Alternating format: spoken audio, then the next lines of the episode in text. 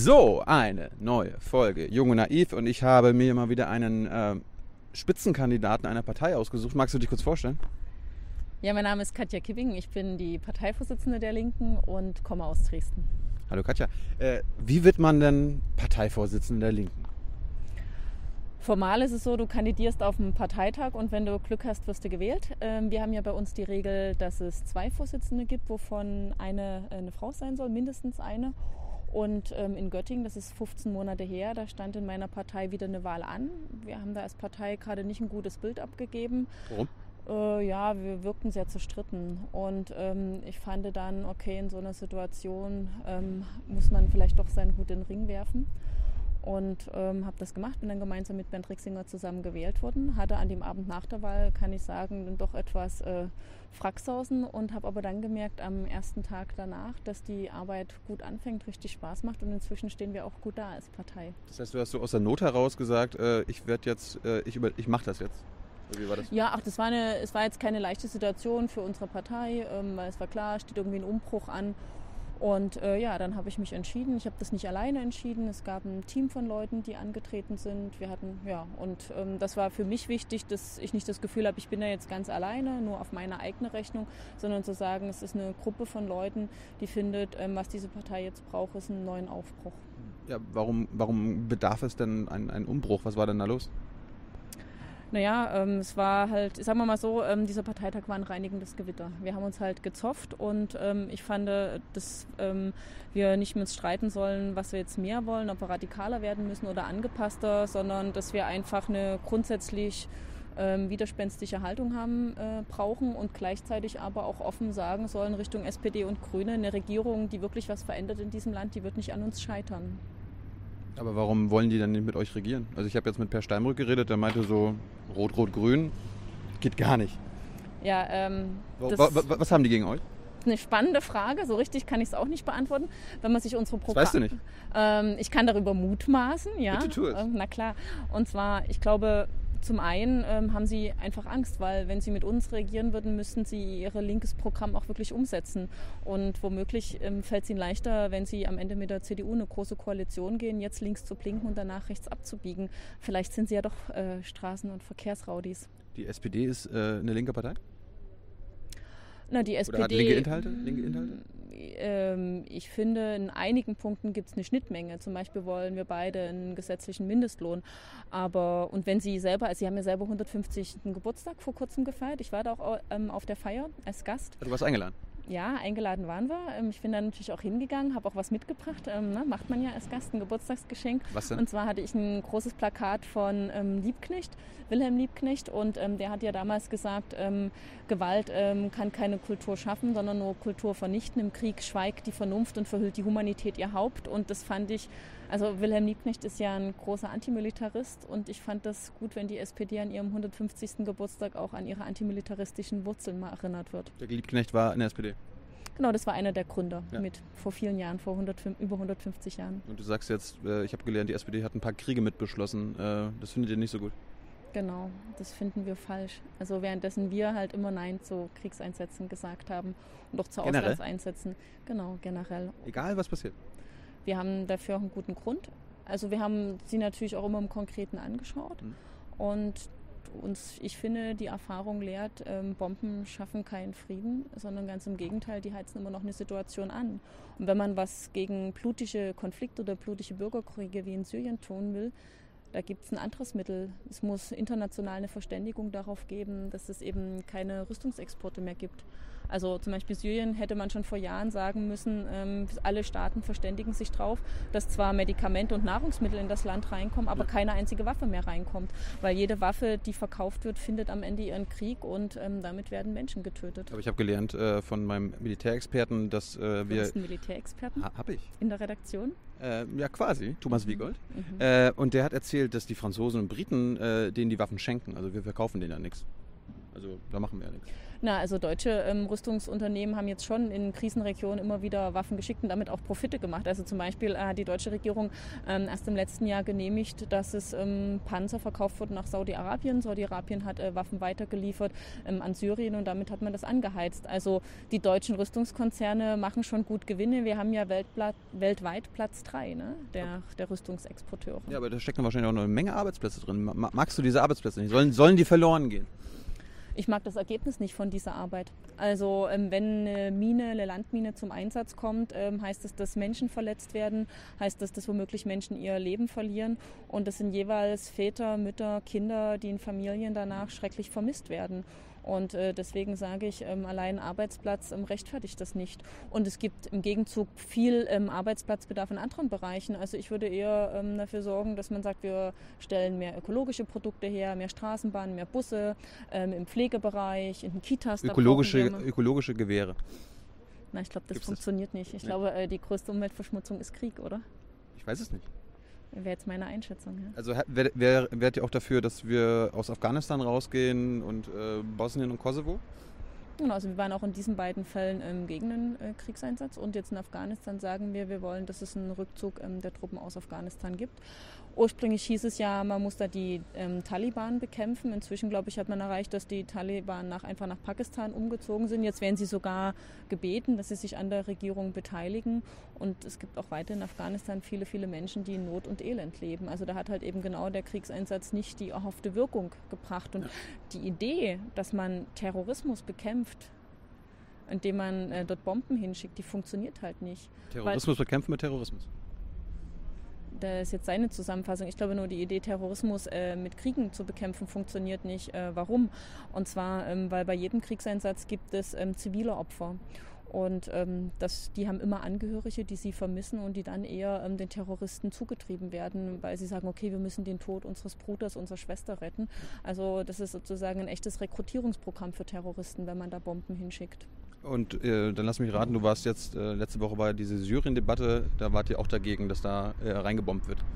Genau, aber wir haben uns nicht erst gestern, also in der letzten Woche zu Syrien geäußert, sondern seitdem dort ein blutiger Bürgerkrieg tobt, sage ich immer, erstens, ähm, man muss sich jetzt international, müssen möglichst alle Länder zusammenkommen, auch Russland, auch Saudi-Arabien, China äh, müssen damit an einen Tisch, dass man sich über eine diplomatische Lösung verständigt. Zum Beispiel eben zu sagen, es gibt ein Waffenembargo, niemand schickt mehr Waffen hin, egal an welche Seite.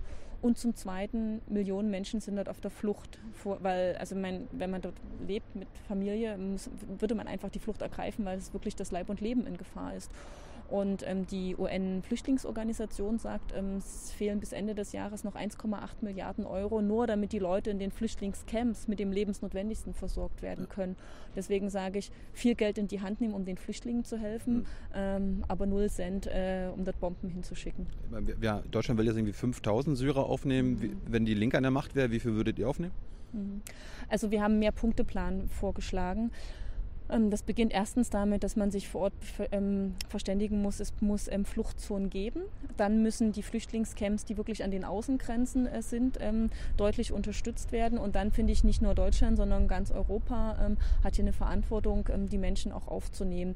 Ich finde es zum jetzigen Zeitpunkt zu früh, die genaue Zahl zu sagen leicht vorstellen. Also, ich meine, man, man muss ja keine Zahl. Also ich kann, aber ich will nur mal einen Vergleich setzen, ja. was die Zahl 5000 bedeutet. Ich habe mich vor kurzem mit der türkischen Gemeinde getroffen und die haben mir gesagt, da kommen jeden Tag 5000 Menschen ähm, aus Syrien über die Grenze in die Türkei. 5000? Ja, ja, jeden Tag.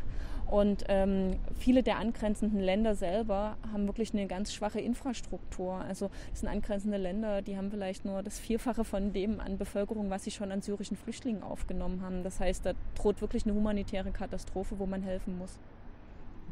Und äh, ich meine, du meinst gerade, man, man, kann keine genaue Zahl sagen. Zum Beispiel die Schweden haben jetzt gesagt, äh, wir nehmen un, ohne, ohne Grenzen äh, Flüchtlinge das, auf. Na, ein das könnte man ja auch sagen. Ja, Einsatz, also ein Ansatzpunkt wäre jetzt erstmal zu sagen, ähm, dass man generell Familie, es gibt ja schon ähm, eine syrische Community, auch hier in Deutschland, und denen zu sagen, es müssen die Familiennachzug, wer Angehörige aufnehmen will, dass das wirklich erleichtert wird, hm. dass das nicht noch an eine Bedingung knüpft, dass die so und so viel Geld haben müssen, sondern gerade dort, wo es schon hier Verwandte gibt, äh, die sollten die aufnehmen das können. Sagen, das sagen wir jetzt qualifizierte Flüchtlinge oder wie ist das? Ja, es gibt Regelungen, dass wenn man Leute hier überhaupt einlädt, man erstmal nachweisen muss, dass man ein entsprechendes Einkommen hat, um die überhaupt versorgen zu können. Im Ernst? Mhm.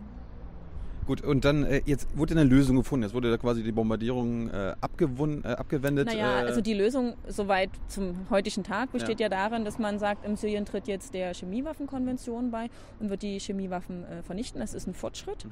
Und ich finde, man wenn man von Anfang an eher auf so eine Lösung gedrängt hätte, wäre das wahrscheinlich auch eher möglich ja. gewesen, weil das, der Dialog zwischen Obama und Putin ist ja auch deswegen so schwer gewesen, weil am Anfang Obama auch dafür geworben hat, dass man dort richtig reingeht. So. Und äh, das ist ein erster Schritt.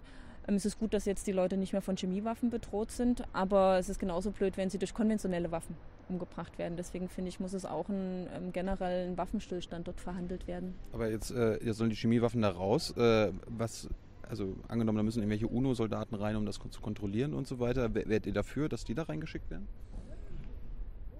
Ich glaube, ähm, dass da darf man jetzt nicht denken unter der Situation, dass da Soldaten rein müssen, um das rauszuholen, sondern das ist ja genau ein Prozess. Ähm, ich meine, also, da ist ja der Bürgerkrieg noch am, am, am Laufen. Da muss ja irgendwie Schutz gewährleistet werden für die Leute, die das zerstören sollen, oder? Nee, das ist ja jetzt aber eine Vereinbarung, die genau äh, mit der jetzigen Regierung ähm, in Syrien getroffen wird und mit den ähm, beteiligten Kriegsparteien. Und da gibt es dann eine Verabredung und das muss natürlich auch umgesetzt werden. Okay. Gut, kommen wir mal wieder zurück zu Deutschland, zum mhm. deutschen Wahlkampf. Du hast gesagt, du bist nicht alleine Parteivorsitzende. Warum, warum äh, haben die anderen Parteien doch auch meistens alle? Da ist Angela Merkel Vorsitzende, bei der SPD ist Sigmar Gabriel. Warum habt warum zwei? Warum braucht ihr zwei? Na, ähm, zum einen, weil wir finden, es steht eine Partei gut zu Gesicht, ähm, wenn man mit ähm, unterschiedlichen Personen auftritt und nicht alles immer auf eine Person reduziert wird. Wir sind eine Partei, wo Menschen mit ganz unterschiedlichen Hintergründen sind. Ähm, ich zum Beispiel komme aus Dresden, Bernd Rixinger kommt aus Baden-Württemberg, er ist gestandener Gewerkschafter, ich komme eher aus der sozialen und Umweltbewegung heraus und das symbolisiert, dass bei uns Menschen mit unterschiedlichen Lebenserfahrungen sind. Und zum Zweiten, ich bin ein großer Fan von Arbeitsteilung. Weil also Hälfte der Arbeit nur noch. ja, ob es jetzt ganz die Hälfte wird. Aber ich finde es gut, wenn jeder, der in der Politik auch im Spitzenamt ist, noch Zeit hat für seine eigene Familie, Zeit hat, mal in ein Theater zu gehen ähm, oder Zeit hat, ein Buch zu lesen. Und wenn man alle Arbeit alleine macht, äh, ist das schwieriger. Was hast du zuletzt gelesen? Also äh, ich lese immer gerade mehrere Bücher. Ich habe mir jetzt ähm, ganz aktuell habe ich von Turgenev den Essay Der überflüssige Mensch gelesen ähm, äh, Trojanov, von Ilya Trojanov ähm, habe ich Der überflüssige Mensch ähm, gerade gelesen. Worum geht es? Worum geht's da?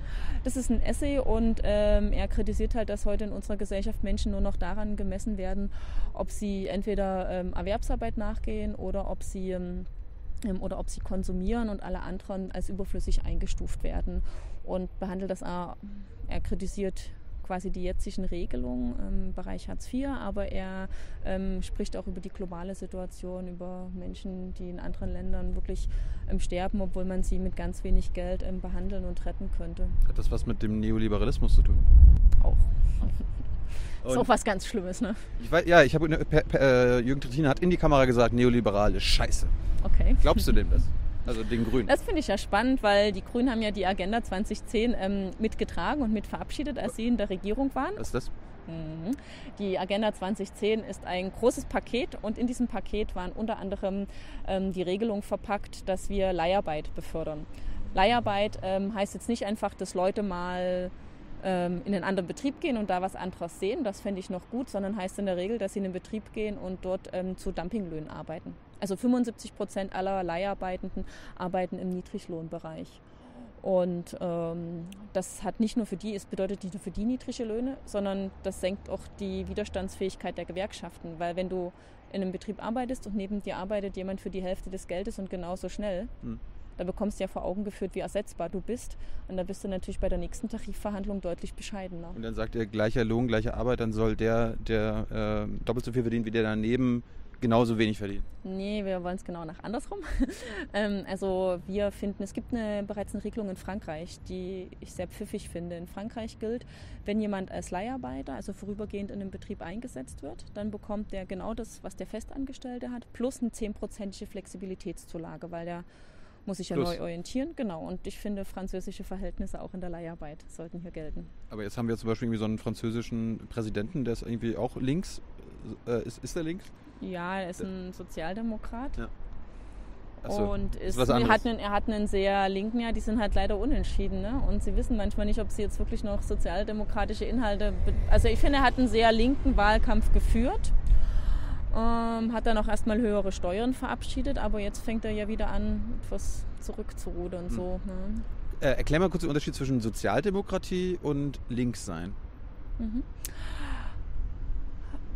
Also ich kann dir den Unterschied zwischen der SPD und der Linkspartei ganz praktisch nicht in der Theorie, sondern zum Beispiel in unserem Abstimmungsverhalten im Bundestag und das, ähm, erklären. Und das heißt ja, an ihren Taten sollt ihr sie messen. Okay. Ähm, zum Beispiel ähm, ein Ta Taten soll, sollen wir messen, also wir, wir sollen auf diese ganzen Wahlplakate eigentlich gar nicht äh, hören. Und die Wahlwerbung. Ja, man kann die sich schon durchlesen und ähm, dann sehr genau schauen, welche Parteien sich daran halten oder wer was Konkretes verspricht. Aber ich komme gleich Okay. zu unseren Wahlplakaten noch mal kurz zu dem Unterschied im Abstimmungsverhalten. Ja? Also wir haben zum Beispiel einen Antrag gestellt, ähm, dass es ein Verbot von Rüstungsexporten geben soll. Ähm, Sozialdemokratie ähm, hat das abgelehnt.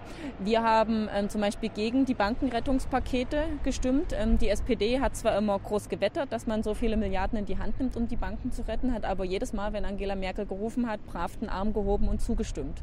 Ja, aber, aber nur, ich habe gelernt, nur weil äh, Angela Merkel keine eigene Mehrheit gehabt hätte.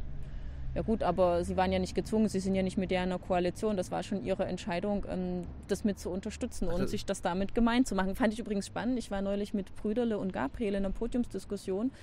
Kurz gegen Ende haben drei sich so drei Minuten lang angeschrien, wer von ihnen mehr Verantwortung trägt für das Bankenrettungspaket, wo ich erstmal mir das drei Minuten angehört habe, um sie dann daran zu erinnern, dass sie beide dem zugestimmt haben und die einzigen, die dagegen gestimmt haben, waren die Linken. Warum, warum habt ihr das gemacht? Mhm. Also wir wollen, dass man den Menschen in Spanien, Griechenland, Portugal hilft.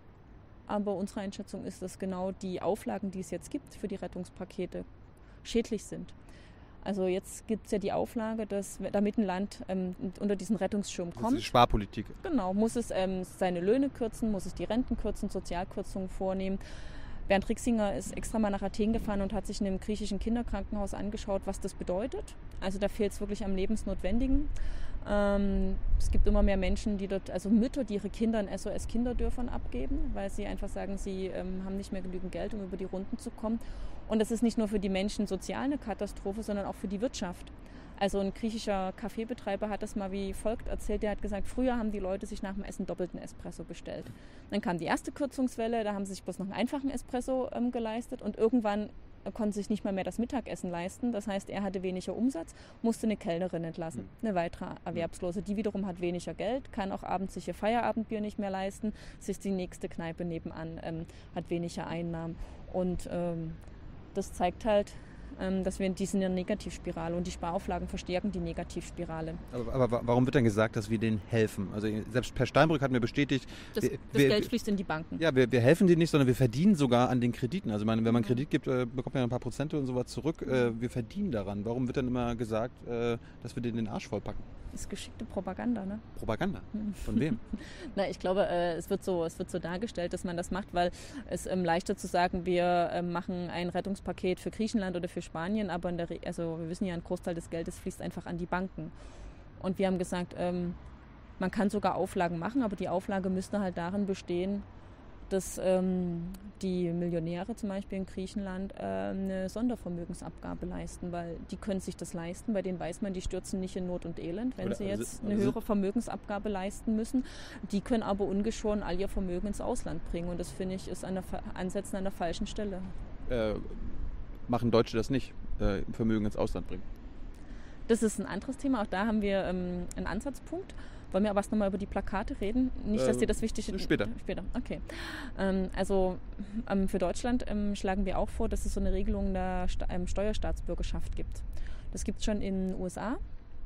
Und das heißt folgendes, wenn jemand seinen Wohnort in ein anderes Land verlagert, nur weil dort niedrigere Steuersätze sind, also kann er machen, kann frei entscheiden, wo er seinen Wohnsitz hat, aber er muss dann wenigstens die Differenz ähm, hier bezahlen.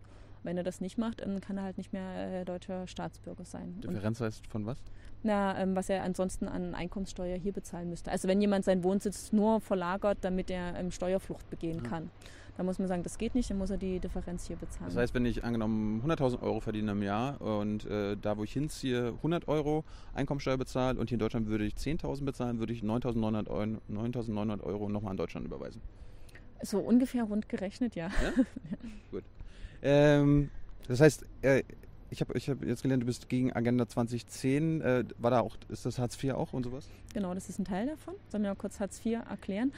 Ja. Also das Haupt, ich sehe folgende Hauptkritiken an Hartz IV. Also das erste ist, ähm, die Summe, die Menschen bekommen, reicht nicht, um wirklich an dieser Gesellschaft teilhaben zu können. Also das ist auch gezielt mit Tricks klein gerechnet worden. Wie viel bekommen die? Ähm, die bekommen jetzt, wenn sie erwachsen und alleine leben, 382 ähm, ähm, Euro im Monat und dazu bekommen sie noch Wohngeld, also Kosten der Unterkunft. Die werden aber vor Ort bemessen nach, ob die angemessen sind oder nicht. Und in vielen Städten ist es fast unmöglich, für das, was dort zur Verfügung gestellt wird, überhaupt noch eine Wohnung zu finden. Deswegen hast du auch so einen Effekt, dass die Ärmeren immer mehr nur in, einzelnen Stadtgebieten zusammengedrängt werden. Also das erste Problem ist, dass der Satz zu niedrig ist. Viele schildern mir das so, naja, das Problem ist halt, dass am Ende des Geldes immer noch so viel vom Monat übrig ist. Das nächste Problem bei Hartz IV sind die Sanktionen. Also du kannst ähm, schon bei Kleinigkeiten, wenn du zum Beispiel irgendeinem Termin nicht nachkommst, wird das ohnehin niedrige Arbeitslosengeld zwei nochmal gekürzt. Erst um 30 Prozent, dann um 60 Prozent und am Ende wird es ganz weggenommen. Und das führt natürlich zur Existenznot. So, zumal das auch, also mir hat eine Frau von folgendem Erlebnis erzählt. Sie hat ein Bewerbungsgespräch und hat am Ende des Bewerbungsgesprächs, würdest du auch machen, wenn du dich irgendwo bewirbst bei einem Sender, fragt man ja, wie hoch ist jetzt so mein Lohn? Mhm. Und dann hat sie die Summe gehört, war erschrocken und hat gesagt, das ist ja weniger als Hartz IV. Im so, Ja, es war. Und dann ähm, hat sie die Stelle nicht bekommen. Also sie hat das nur so festgestellt. Sie hat die Stelle nicht bekommen. Es ist ein Vermerk ans Jobcenter gegangen und die haben nicht etwa das Unternehmen kritisiert, dass sie so einen Dumpinglohn anbieten, sondern sie haben zu der Frau gesagt, na, sie ist mit ihrer kritischen Bemerkung selber dran schuld, dass das Arbeitsverhältnis nicht zustande gekommen ist. Deswegen wird jetzt mal das Arbeitslosengeld 2 um 30 Prozent gekürzt. Im Ernst? Ja, und das genau solche Beispiele führen halt dazu, dass Hartz IV nicht nur für die Erwerbslosen eine Belastung ist, sondern auch für die Beschäftigten. Also im Zuge von Hartz IV ist die Bereitschaft gestiegen, schlechte Löhne, Überstunden zu akzeptieren. Und das wäre mein nächster Kritikpunkt an Hartz IV. Das hat eben nicht nur die Situation für Erwerbslose verschlechtert, sondern auch die Verhandlungsmacht von Beschäftigten deutlich verschlechtert. Also die nehmen jetzt auch Überstunden in Kauf, manchmal sogar unbezahlt. Hm. Warum, warum äh, gucken wir bei unseren Schwächsten und Ärmsten im Land äh, so genau hin? Hm. Also ich meine, die, äh, die Piratin Mira, Marina Weißband hat erzählt, wir gucken bei den Schwächsten immer ganz genau hin ja, ja. und bei den Reichsten fast überhaupt nicht. Wir gucken da weg. Äh, wollt ihr das auch ändern? Ja, das ist ein zentraler Punkt und ich glaube ehrlich gesagt, dass Politik das auch befeuert. Also wenn immer wir über die Situation von Erwerbslosen gesprochen haben, haben Leute anderer Parteien im Bundestag gesagt, ja, sie müssen aber auch an die Verkäuferin denken, die von früh bis abends arbeitet und dann mit einem niedrigen Lohn nach Hause kommt. Wo ich sage, ja, da will ich auch was dagegen tun, die sollen einen ordentlichen Lohn bekommen. Aber ihr dürft doch nicht den Eindruck erwecken, dass die auch nur einen Cent mehr in der Tasche hätte, wenn es den Erwerbslosen noch schlechter geht. Also wir wissen ja gerade jetzt durch die Praxis bewiesen, dass halt schlechte Sozialleistungen immer auch das Lohngefüge nach unten ziehen. Und dann, ich glaube halt, so die ganz Reichen, die kennt man halt nicht in der Regel. Die wohnen halt irgendwo anders. Währenddessen jemand, dem es noch ein bisschen ärmer geht, den kennt man eher, der mhm. wohnt, den hat man noch mal gesehen. Und es ist vielleicht so eine Neigung, die von der Politik auch noch befeuert wird, immer eher noch zu gucken, dass es ja jemanden gibt, dem es schlechter geht. Ich halte das für falsch. Meine Einschätzung ist, dass Erwerbslose und Beschäftigte gemeinsame Interessen haben. Äh, das, wir haben gerade über Griechenland geredet. Auf einer Seite äh, treten wir quasi die Ärmsten und wir treten gleichzeitig die Ärmsten in Europa. Ist das so, kann man das ein bisschen vergleichen? Ist das so, kommt das so aus der gleichen Ecke? Dass wir sagen, hey, wir, wir gucken. Das hast du schön beschrieben. Wir, wir, wir gucken, kann ich nur mal recht geben, ja, ja. ja? Äh, gut, äh, dann wollte ich noch. Bist du eigentlich Spitzenkandidatin? Na, ich bin ähm, in Sachsen Spitzenkandidatin, aber ähm, auch da haben Bernd Rixing und ich gesagt, wir machen Arbeitsteilung. Wir haben ein achtköpfiges Spitzenteam bei uns auserkoren. Acht? Ja, genau. Ihr habt acht Kanzlerkandidaten. Nein, wir, bei uns ist ja klar, wir erstellen weder einen Kanzlerkandidaten noch einen Vizekanzlerkandidaten und wir haben halt acht Botschafterinnen und Botschafter benannt, die ähm, auch symbolisch ähm, und beispielhaft ähm, für unsere alternativen Ansätze stehen. Wer sind die? Also, ähm, da haben wir zum einen ähm, Gregor Gysi, ah. ähm, der ist ja bekannt, ne? Der ist, ist jetzt unser, unser Fraktions, ist jetzt unser Fraktionsvorsitzender. Der ist immer noch dabei. Na klar. Hast du jetzt bestimmt auch in der einen oder anderen Talkshow hast du ihn gesehen? Ja. Dann ähm, haben wir Sarah Wagenknecht, ist quasi unsere, die, die Frau, die auch mit all ihrem Wissen ähm, für unsere Alternativen in der Finanzkrise steht. Die hatte ich schon. Genau. Mhm. Dann ähm, habe ich mir auch angeguckt, dann Jan von Aken, der war ähm, UN-Waffeninspekteur früher und ist also quasi steht für unsere friedliche Außenpolitik. Ähm, dann haben wir Dietmar Bartsch, ähm, der kommt aus Mecklenburg-Vorpommern, war lange Zeit Geschäftsführer der Partei. Also der steht klar dafür, dass wir immer wieder beharrlich die Ostinteressen thematisieren und ist außerdem ein guter Haushalter. Also dann, dann, Bernd Rixinger? Du? Nee, nee, nee, nee, nee, nee, nicht so schnell. Dann haben wir Klaus Ernst. Klaus Ernst kommt aus Bayern, ist ein Gewerkschafter und steht für unseren Kampf für gute Arbeit, gegen Leiharbeit, äh, dafür, dass äh, Minijobs umgewandelt werden in richtige ähm, Arbeitsplätze. Jetzt ähm, kommen wir weiter zu den Frauen. Da hätten wir zum ah. einen Diana Golze, kommt aus ähm, Brandenburg, hat, äh, macht couragierte Kinder- und Jugendpolitik, weil wir sagen, es muss halt gute Bedingungen für Kinder von Anfang an geben. Dann haben wir Nicole Gohlke. Sie ist wirklich ganz eng in der Studierendenbewegung verankert, hat auch in Bayern das ähm, ähm Volksbegehren gegen Studierenden, Studiengebühren mit begleitet. Und dann Karin Ley, kommt aus Sachsen. Karin war früher ähm, auch mal Redenschreiberin im grünen Ministerium. Mhm. Und es ist uns dann gelungen, sie für uns zu gewinnen. Ja. Und sie ist quasi unsere Expertin im Kampf gegen steigende Mieten und steigende Strompreise. So, und jetzt hast du mir so viele Kandidaten auferzählt. Äh, und dabei ganz gekonnt schon unsere Inhalte verpackt. Ja, ganz gut. Hm. Äh, jetzt wundert mich natürlich, du hast, äh, nee, Per Steinbrück hat mir gesagt, er will nicht mit euch koalieren, weil ihr drei Parteien in einer seid. Und dabei haben wir acht Leute schon an der Spitze. Nein, also ich meine, die SPD findet ja immer neue Ausreden, warum sie nicht äh, mit uns zusammenarbeiten kann. Früher hieß es, es ist wegen unserer Vergangenheit. Haben die jemals mit euch zusammengearbeitet? Naja, gegenwärtig in Brandenburg und in Berlin. Ach, ähm, mh, und in Berlin ähm, haben sie ja auch ähm, zusammen koaliert. Aber ähm, auf Bundesebene haben sie das bisher immer abgelehnt. Ursprünglich hieß es wegen unserer Ostvergangenheit. Ähm, dann hieß es wegen Oskar Lafontaine. So, jetzt sind Bernd Rixinger und ich an der Spitze der Partei. Ähm, ich selber war zwölf Jahre, als die Wende war. Bernd Rixinger kommt aus Baden-Württemberg, gehört zur undogmatischen Linken dort schon immer. Also uns kann man irgendwie die Ostvergangenheit wirklich nicht mehr anhängen. So, aber, aber, hat Lafontaine irgendwas zu sagen noch bei euch? Na, ich bin sehr froh, dass er noch viel Wahlkampf für uns macht, aber er hat sich bewusst entschieden, nicht mehr im Parteivorstand, nicht mehr in der Parteizentrale ähm, zu wirken, aber er macht viel Wahlkampf ähm, für uns und dort, wo er ist, ähm, kommt er gut an. So, aber man kann jetzt nicht mehr auf Oskar verweisen und sagen, deswegen können wir nicht mit denen zusammenarbeiten, weil es gibt inzwischen neue Parteivorsitzende und wir leiten auch diese Partei. Ähm, und jetzt kommt die große Ausrede, ja, wenn die überall so wären wie im Osten. Und das finde ich ist echt verlogen, weil die hätten im Osten, in Thüringen, in Mecklenburg-Vorpommern, in Berlin immer die Chance gehabt, in den letzten zwei Jahren äh, mit uns zusammen eine Regierung zu bilden. Und sie sind jedes Mal in das Dach der großen, also unter die Decke der großen Koalition geschlüpft. Also da wollten sie es nicht. Hm. Und deswegen glaube ich, sie suchen einfach nur Ausreden. Aber Steinbrück hat auch gesagt, die wollen Wechsel. Die wollen Wechsel, die wollen Merkel weghaben. Und wenn sie Merkel weghaben wollen. Naja, äh, die Frage ist aber, was willst du wechseln? Willst du einfach nur das Personal wechseln? Also, dass man dann halt anstatt einer Schlandkette ähm, irgendwie eine Krawatte trägt. Das finde ich ist jetzt nicht das, was ich unter einem Wechsel verstehe. Sondern die Frage ist ja, wollen sie wirklich, ähm, was wollen sie ändern? Wollen sie inhaltlich was ändern? Das glaubst du nicht? Ja, zumindest muss ich ein großes Fragezeichen hinter die Glaubwürdigkeit setzen denn für Rot-Grün reicht es ganz offensichtlich nicht, also in den Umfragen äh, nicht, das ist ja klar. Und ähm, das heißt, ähm, de facto bewerben liegen sie bloß noch in einem Wettstreit, wer wird, wer wird Juniorpartner unter Angela Merkel. Also ich meine, mal, die machen wirklich, also vor 15 Monaten sind Bernd Rixinger und ich gewählt worden. Wir haben von Anfang an ähm, immer das Signal gesendet, ähm, eine Regierung, die was verändern will, die einen Mindestlohn einführt, eine Mindestrente von 1050, die ähm, Mindestsicherung statt Hartz-IV-Sanktionssystem einführt, eine Millionärssteuer und eine friedliche Außenpolitik macht, werden wir sofort dabei, wird nicht an uns scheitern. Also wir haben nur fünf Punkte benannt und unser Wahlprogramm hat jetzt deutlich mehr Punkte. Ja. Ja. Wir haben gesagt, wir wollen gar nicht das ganze Wahlprogramm, aber fünf zentrale Punkte davon wollen wir haben.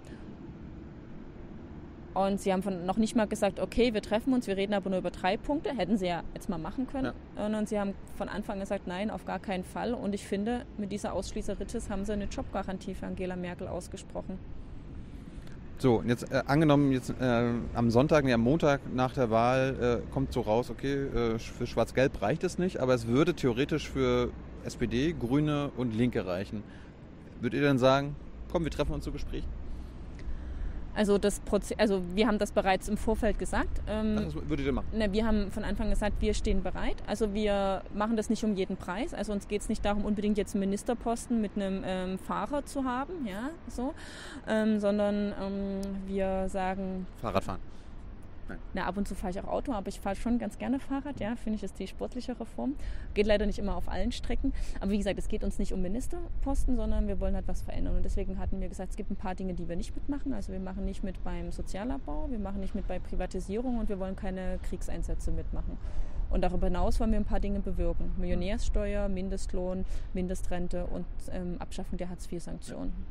So, jetzt hat mir ja zum Beispiel äh, ein Stern, ein Stern-Chefredakteur, der Jörges, erzählt, äh, es gibt die Spekulation nach der Wahl, dass nicht die ganze Linke irgendwie dann äh, sich Rot-Grün anschließt, sondern irgendwie nur Teile, hier die, Ost, die Ostlinken von Bartsch, Bartsch und Co. Ist, so, ist sowas realistisch? Nein, das ist absurd. Ähm, das absurd. ist ja gerade der Fortschritt in den letzten 15 äh, Monaten, dass wir sehr deutlich gemacht haben. Wir sind zwar eine plurale Partei, also bei uns müssen nicht immer alle denselben Text ähm, runterbeten.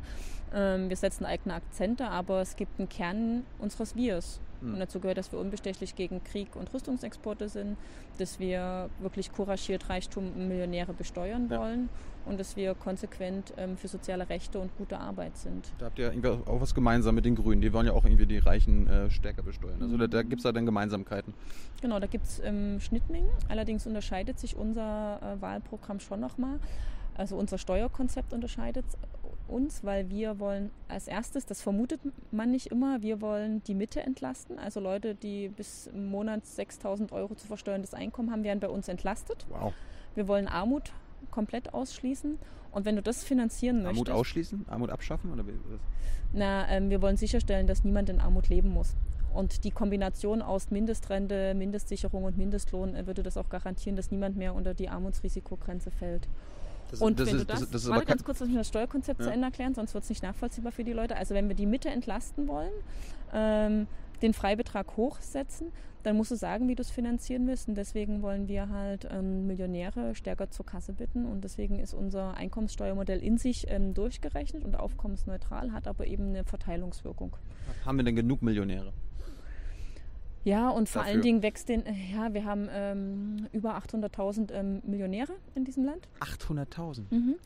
Und ähm, die, was man aber sagen kann, ist, dass ähm, das Einkommen überhaupt des reichsten, der reichsten 20 Prozent in der Bevölkerung, das ist gewachsen, das Vermögen von denen ähm, währenddessen das Einkommen des, der Ärmsten 20, 30 Prozent deutlich weniger geworden ist. Also es ist schon so, dass die Schere zwischen Arm und Reich immer weiter auseinanderklafft und das, was mal so die gesellschaftliche Mitte aus, die Mitte, die schrumpft immer weiter. Hm.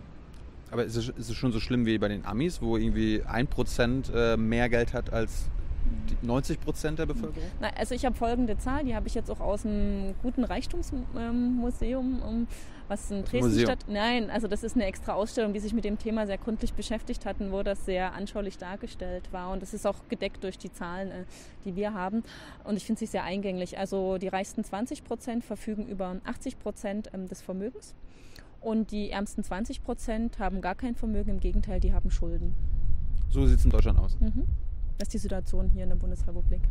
Gut, und jetzt äh, Abschluss, bevor wir noch ein paar Fragen kommen. Äh, ich würde gerne wissen, weil wir das allen gefragt haben, wie ist es mit Drogen? Äh, was haltet ihr von, äh, wollt ihr die verbieten, legalisieren? Wie ist das bei euch? Na, die bisherige Politik der Kriminalisierung ähm, von, von Konsum hat ja nicht dazu geführt, dass Leuten, die wirklich suchtgefährdet sind, irgendwie geholfen wird, sondern ganz im Gegenteil. Es hat kriminelle Strukturen ähm, gestärkt und wir setzen auf eine Entkriminalisierung ähm, und auf eine Suchtpolitik, die wirklich hilft. Aber Legalisierung? Also irgendwie, dass ich meine eigene Marihuana-Pflanze im Garten anbauen kann?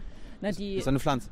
Die Legalisierung ist eingebunden in eine Politik, die sagt, ähm, es muss im Sucht, ähm, Leuten, die suchtgefährdet sind, muss wirklich geholfen werden. Ähm, und wir sind gegen eine Kriminalisierung und das schließt eine Legalisierung mit ein. Okay, so jetzt habe ich noch ein paar Fragen von den, von den also ein paar naive Fragen von den Zuschauern. Äh, waren ja nicht alle also, die Zuschauer stellen doch nicht naive Fragen. Ja, das, das, es gibt das Problem, dass die dann Fragen stellen, die eigentlich getarnte Antworten sind. Okay. Und, äh, Suggestivfragen also. Ja, die, die versuche ich immer rauszuschließen. Aber Laura Dornheim möchte von dir wissen, was ist Kommunismus und warum ist Kapitalismus schlecht?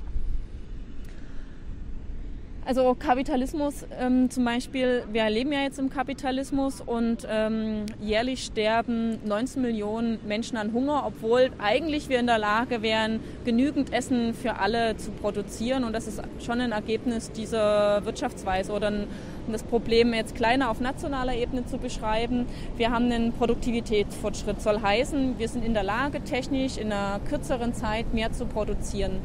Und das führt aber nicht dazu, dass wir mehr Zeitwohlstand für alle haben, sondern es führt dazu, dass diejenigen, die Arbeit haben, in der Regel viele Überstunden machen und gestresst sind.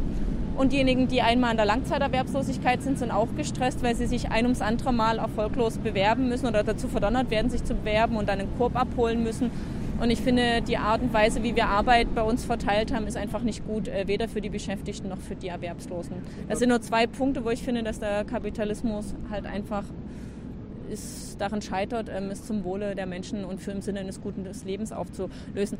Kommunismus, ähm, ich selber bin ja demokratischer Sozialismus, insofern würde ich jetzt gar nicht so viel zum Kommunismus ähm, sagen, aber ich kann was zum demokratischen Sozialismus sagen. Nee, das war nicht die Frage. Okay, nee, wir, dann, wir, wir, dann müssen du mal einen Kommunisten fragen. Wir müssen mal gucken. Inga will wissen, äh, wollt ihr ein bundeseinheitliches Bildungssystem? Naja, also es gibt ähm, ja, unterschiedliche Bundesländer und das soll auch weiter, in, die sollen auch weiter für Bildung zuständig sein. Aber in der Tat, ähm, wir wollen, dass es vergleichbarer ist, ähm, der, der Lehrplan zwischen den Klassen, weil es kommt heutzutage häufig vor, dass meine Familie von Hamburg nach Berlin umziehen muss oder von Berlin nach Bayern. Und wenn das jedes Mal der Umzug der Eltern für die Kinder dann bedeutet, dass sie komplett ähm, sozusagen Probleme bekommen in der Schule, das sagen wir, das passt nicht mehr ins heutige Zeitalter. Gut, dann die Frage, wie stehst du zu den Piraten? Ja, ich hatte ähm, oder gewisse Sympathien für sie ähm, und habe immer gedacht, naja, vielleicht wird es ja auch so eine linkslibertäre Partei. Und dann hatte ich ein Gespräch mit dem jetzigen äh, Vorsitzenden der Piraten, Bernd Schlömmer. Mhm.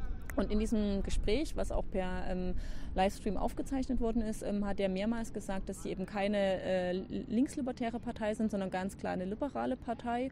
Und dann habe ich so nachgefragt, was für Steuermodelle er bevorzugt. Und er bevorzugt halt so Modelle wie Kirchhoff. Das, zur Erinnerung, die Steuer bevorteilt Reiche ganz besonders. Ich habe nachgefragt wie, oder habe mir angeschaut, wie die Position zu Kriegseinsätzen ist. Da haben sie keine Parteiposition. Ähm, also insofern habe ich das Gefühl, ich hätte große Sympathie für Piraten im Sinne einer Stürtebecker Partei, aber ich glaube, ähm, die wirklichen Freibeuter sitzen bei der Linken. Dann will Tom von Orten wissen, sind die Linken eigentlich eine arme Leute-Partei? Nein, nicht nur. Also ich habe das ja im Steuerkonzept ähm, schon mal deutlich gemacht, dass wir ähm, auch die Mitte entlasten wollen ähm, und dass wir eher versuchen, die Interessen von ganz armen und Menschen mit mittleren Einkommen zusammenzudenken. Aber also insofern würde ich es verneinen. Andererseits kann man es auch bejahen, weil wir im Bundestag die einzigen sind, die wirklich immer wieder beharrlich und mit viel Einsatz ähm, die Probleme der Ärmsten auf die Tagesordnung setzen und zum Beispiel sagen, also mit Hartz IV kann man seinen Frieden nicht machen. Aber warum machen das die anderen vier Parteien nicht? Musst also. du die fragen. Könnte ich jetzt nur äh, mutmaßen und schlechte Dinge über sie sagen. Dann will Karina wissen, was hältst du von der Gleichberechtigung der Homosexuellen in Deutschland? Na, das ist ähm, längst überflüssig. Also muss man sagen, die ähm, Queer-Bewegung, die schwulen Lesben, aber auch die Trans-Bewegung ist ja eine sehr erfolgreiche Bewegung. Die hat wirklich schon viele Fortschritte erkämpft. Mhm ähm, auch oft gegen die jeweiligen Regierungen. Es gibt jetzt noch einiges zu tun. Für mich ist ein wichtiger Ansatzpunkt das Adoptionsrecht. Also ich finde, dass es da definitiv und sofort eine ähm, Gleichberechtigung braucht, ähm, ganz unabhängig, was für sexuelle Vorlieben die Menschen haben. Wichtig ist, dass sie ähm, Verantwortung für Kinder übernehmen wollen. Und, und Ehe ist dann gleich Ehe ist gleich Ehe. Also ja, also, wir äh, sind, also ob jetzt ähm, sich die Leute entscheiden zu heiraten oder polyamorös äh, leben wollen oder ähm, ähm, ohne Trauschein, das soll jeder, also das ist vollkommen egal. Ich finde, Familie ist dort, wo Nähe ist und äh, Menschen füreinander Verantwortung übernehmen und es sollte es keine Privilegierung einer bestimmten Form geben. Deswegen sagen wir auch, ähm, statt des Ehegatt, statt mit dem Ehegattensplitting einfach den Trauschein zu fördern, mhm. sollte es lieber eine Kindergrundsicherung geben, die alle Kinder und Jugendliche vor Armut schützt. Gut, äh, dann möchte Gero wissen, soll es mal träumen, wie sieht die Welt in zehn Jahren aus, wenn die Linke alleine, alleine regieren könnte? Oh, ich, selbst wenn man, ich bin generell dagegen, dass eine Partei ganz alleine äh, das Sagen hat. Ich glaube, es gehört zu einer Demokratie dazu, dass es äh, unterschiedliche Parteien gibt und das ist auch ähm, gut so. Ähm, aber ich kann ja sagen, wofür wir uns sehr stark machen würden. Also zum einen würde es, glaube ich, sofort einen Mindestlohn von 10 Euro die Stunde geben, sodass also niemand, der Arbeit mehr hat, irgendwie da mit Dumpinglöhnen konfrontiert ist. Zum zweiten würden wir uns... Ja, aber, aber die Frage ist ja dann, in zehn Jahren würde der Mindestlohn dann schon da sein und da würde dann 20 Euro sein. So, Na, wir würden mit 10 Euro einsteigen und dann wird es einen Inflationsausgleich, einen jährlichen geben und das muss man sehen, wie das sich dann entwickelt. Okay. In zehn Jahren gäbe es sicher ähm, eine Mindestrente und eine sanktionsfreie Mindestsicherung. Äh, Gibt es die Bundeswehr noch? Die, ähm, nee, wie die wollen wir ganz, ganz stark zurückbauen. Also man kann sein, dass es nur so einen kleinen Bestand gibt, aber ähm, die bräuchte es in dem Maße nicht. Und wir hätten, ähm, glaube ich, international dann auch durchgesetzt, dass es äh, einen multilateralen oder also einen ähm, länderübergreifenden Verzicht auf Rüstungsexporte gibt. Und in der NATO wären wir auch nicht mehr. Ähm, ja, die NATO hätten wir, da wären wir nicht einfach rausgegangen, sondern da würden wir dafür sorgen, dass die ähm, ersetzt wird. Also dass die Aufgaben, weil das ist ja schon ein Konstrukt des Kalten Krieges. So, das, ähm, und ich finde es sinnvoller, dass man die UNO stärkt, demokratisiert und die Aufgaben, die die NATO jetzt zwar nimmt, auf die UNO überträgt, weil ähm, dort hast du alle an Bord und hast nicht wieder so noch so ein Überbleibsel des Kalten Krieges. Und lass mich noch ein Wort sagen, was ich wichtig finde. Ähm, wir würden auf jeden Fall Arbeitszeitverkürzung befördern. Das kannst du nicht alles über Gesetze machen, aber ein bisschen, zum Beispiel mit dem du die maximal zulässige Arbeitszeit mhm. runtersetzt und insofern würde es da auch mehr Zeitwohlstand geben. Und die letzte Frage kommt von Frau Nova. Was ist besser, Verstaatlichung oder Privatisierung der Grundversorgung, also von Wasser, Öl, Gas? Mhm. Und warum? Also ich bin generell die Linke ist gegen Privatisierung, vor allen Dingen von öffentlicher Daseinsvorsorge. Ähm, da haben wir gute Gründe dafür. Also zum einen, wenn jemand ähm, ein Unternehmen aufkauft, sei es zum Beispiel ein Wohnungsunternehmen, dann macht er das ja nicht aus, purem, aus purer Menschenliebe, sondern nicht? weil er damit ähm, in der Regel, weil er damit Gewinne machen will. Ist ja auch ah. nicht schlimm, ist ja halt so gewesen. Aber die Gewinne müssen ja irgendwo herkommen und deswegen wird es entweder auf dem Rücken der Beschäftigten ausgetragen. Also ich war jetzt erst bei einem Krankenhaus, was privatisiert worden ist. Da zittern jetzt die Beschäftigten, weil sie wissen, da gibt es Outsourcing Housing, da äh, drohen äh, Entlassungen oder eben auf den Rücken der Verbraucher, also in dem Fall dann der Mieterinnen und Mieter, ähm, wenn eine Wohnungsgesellschaft ähm, verkauft wird. Also in Dresden konnte ich das richtig erleben. Da ist das Wohnungsunternehmen privatisiert worden, komplett. Und in den letzten Jahren sind die Mieten wirklich explodiert. Und wir sagen, es muss nicht alles verstaatlicht werden. Es gibt ein paar Sachen wie die Stromnetze, die sind ja ähm, bundesweit, ähm, die sollte man verstaatlichen, aber schon die Energieproduktion, da setze ich eher, setzen wir eher auf eine regionale Erzeugung. Also äh, ja, im Politikerdeutsch heißt das dann Rekommunalisierung, also zum Beispiel ähm, die Stadtwerke sollen das übernehmen. Das, das ist gerade in Berlin passiert, ne? Na, in Berlin gibt es ja den Kampf darum. Also in Berlin hat es einen Volksentscheid, oder ein, ja, ein Volksbegehren gegeben. Mhm. Die haben genügend Unterschriften bekommen. Und ähm, jetzt war die Hoffnung, dass das ähm, am Tag der Bundestagswahl dazu ein Volksentscheid stattfindet. Aber was man sagen muss, ähm, SPD und CDU in der Landesregierung versuchen das ja nach hinten zu schieben. Das kostet das arme Land Berlin nochmal extra Geld, weil sie eine extra Wahl organisieren müssen. Ich glaube, sie haben einfach Angst, dass es ähm, zu viele Leute mobilisieren würde, wenn es am selben Tag wie bei der Bundestagswahl ist. Ich fand es aber ein sehr also wir haben das sehr unterstützt, dieses Volksbegehren und das stand ja auch unter der Überschrift Vattenfall den Stecker ziehen. Gut, und jetzt zum Abschluss haben wir immer wieder, äh, machen wir das bei allen Spitzenkandidaten und Parteivorsitzenden. Du hast jetzt nochmal die Möglichkeit, den jungen Leuten in, Kam in die Kamera zu sagen, warum sie ihr Kreuz, äh, beide Kreuze wahrscheinlich, äh, bei, den, bei den Linken machen sollen. Die Linke ist die Partei, die einzige, die unbestechlich gegen Krieg und Rüstungsexporte ist. Wir sind diejenigen, die wirklich couragiert ähm, Millionäre und Konzerne zur Kasse bitten wollen. Und wir sind diejenigen, die sehr konkrete Vorschläge haben, damit niemand in Armut leben muss. Unsere Vorschläge heißen einen Mindestlohn von 10 Euro, eine sanktionsfreie Mindestsicherung anstelle von Hartz IV und eine Mindestrente von 1050 Euro, damit niemand darauf angewiesen ist, mit Flaschensammeln seinen Lebensunterhalt noch aufzustocken. Ähm, das sind Forderungen, für die konkret und so überzeugt nur die Linke steht. Man kann deswegen bei uns am besten mit beiden Kreuzen, äh, also uns mit beiden Stimmen wählen. Und in Hessen, die sind in einer besonders günstigen Lage, die können uns gleich doppelt wählen in den Landtag und in den Bundestag. Dankeschön, Katja Kipping. Ähm, ich wünsche auch euch viel Glück am Sonntag. Das äh, wünschst du allen, oder? Was heißt das jeweils? Ja, nee, ich, ich muss, ich Für muss, alle ein tolles Ergebnis. Ja, ich muss, ich muss fair bleiben. Okay. Aber es ist besser, wenn ich euch, äh, ist es besser, als wenn ich euch Missgunst wünsche? Nein, nein, alles gut. Gut, Dankeschön. Ciao. Ciao.